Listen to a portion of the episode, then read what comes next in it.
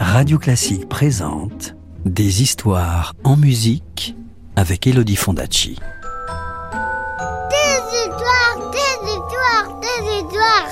Est-ce que je peux avoir une histoire, s'il te plaît, de me raconter une histoire? Encore une histoire? Bon, d'accord. Tu te souviens que l'horloger Coppelius s'était fabriqué une automate? Une automate qui avait l'air si vivante qu'on aurait pu la croire vraie. Il l'avait appelée Coppelia et il la considérait comme sa fille. Eh bien, voici ce qui arriva. Chapitre 3 La fenêtre La marchande de fleurs du village avait un fils. Un garçon brave et gai comme un pinson qu'elle avait prénommé Franz. Tout le monde savait dans le pays que Franz était amoureux de la jolie Swanhilda, une orpheline fraîche comme une pomme dont les cheveux blonds avaient la couleur des épis de blé.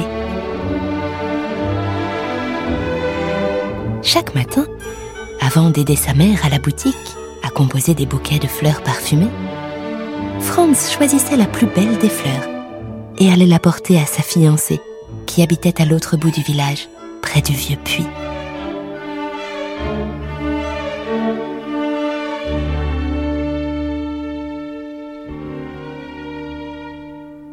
Chaque matin, il passait devant la maison du vieux Cobelius à 8 heures pile et, le cœur léger, il saluait d'un coup de chapeau le petit automate qui sortait de sa cachette et égrenait de sa voix fluette. Il est 8 heures. Et il déposait sa fleur, rose, jasmin ou lilas, devant la porte de Swanhilda, qui lui envoyait des baisers du bout des doigts.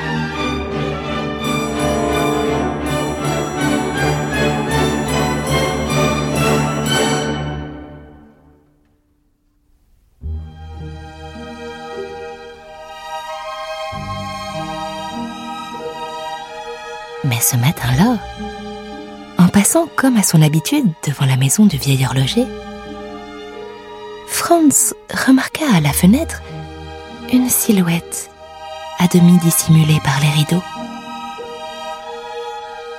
Il regarda mieux et il distingua la plus belle jeune fille qu'il ait jamais vue. Elle avait un teint de porcelaine, des cheveux soyeux relevés sur la nuque par un simple ruban, et le visage d'un ange. Et elle était sagement assise devant une petite table, les mains croisées sur les genoux et les yeux perdus à l'horizon. Et l'on devinait sans peine la finesse de sa taille et l'élégance de sa tournure.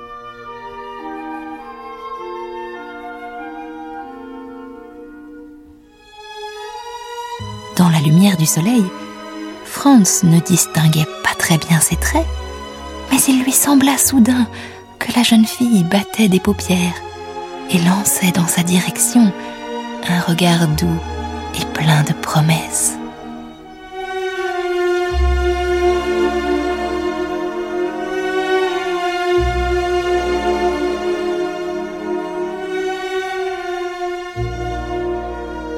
Franz fut si troublé qu'il en oublia Swanhilda, et sans hésiter, il déposa la brassée de jonquilles qu'il avait dans les bras devant la porte de Coppelia.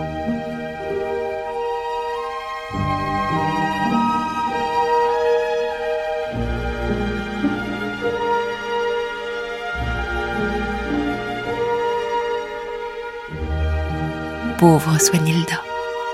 Ce matin-là, elle attendit en vain son amoureux. Et toute la semaine, il en fut de même. Car désormais, chaque matin à 8 heures pile, Franz déposait son bouquet sous les fenêtres de Coppelia.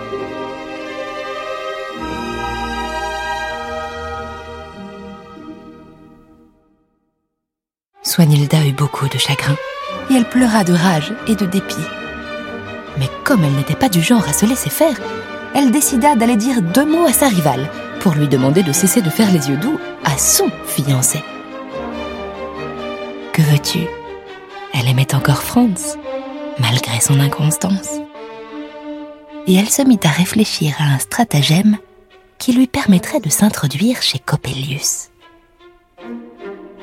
Or, Coppelius avait un rituel immuable.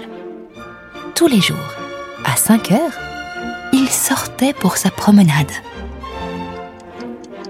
Au premier coup de l'horloge, le vieil homme attrapait sa canne. Au second coup, il enfonçait sur son crâne un vieux chapeau haut de forme. Au troisième coup, il passait sa grande cape. Au quatrième coup, il fermait sa porte à double tour. Et au cinquième coup, il s'éloignait à grandes enjambées. Et jamais il ne dérogeait à la règle.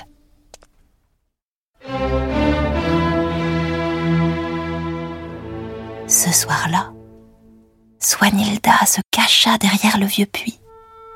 Et dès que Coppelius eut tourné le dos, elle se faufila derrière la maison, attrapa une grosse pierre et, la lançant de toutes ses forces, brisa un carreau. Et elle réussit à ouvrir la fenêtre.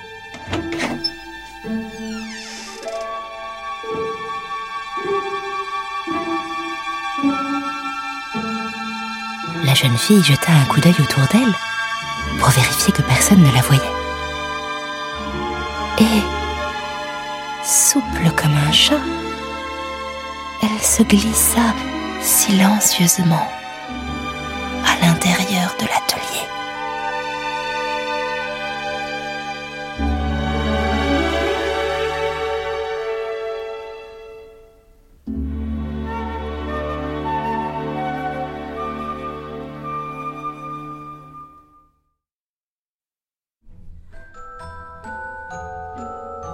connaître la suite de l'histoire Je te la raconterai plus tard, c'est promis. À bientôt. C'était Coppelia, une histoire écrite et racontée par Elodie Fondacci sur la musique de Léo Delibes. Retrouvez la suite du conte en podcast sur radioclassique.fr. Radio Classique, des histoires en musique.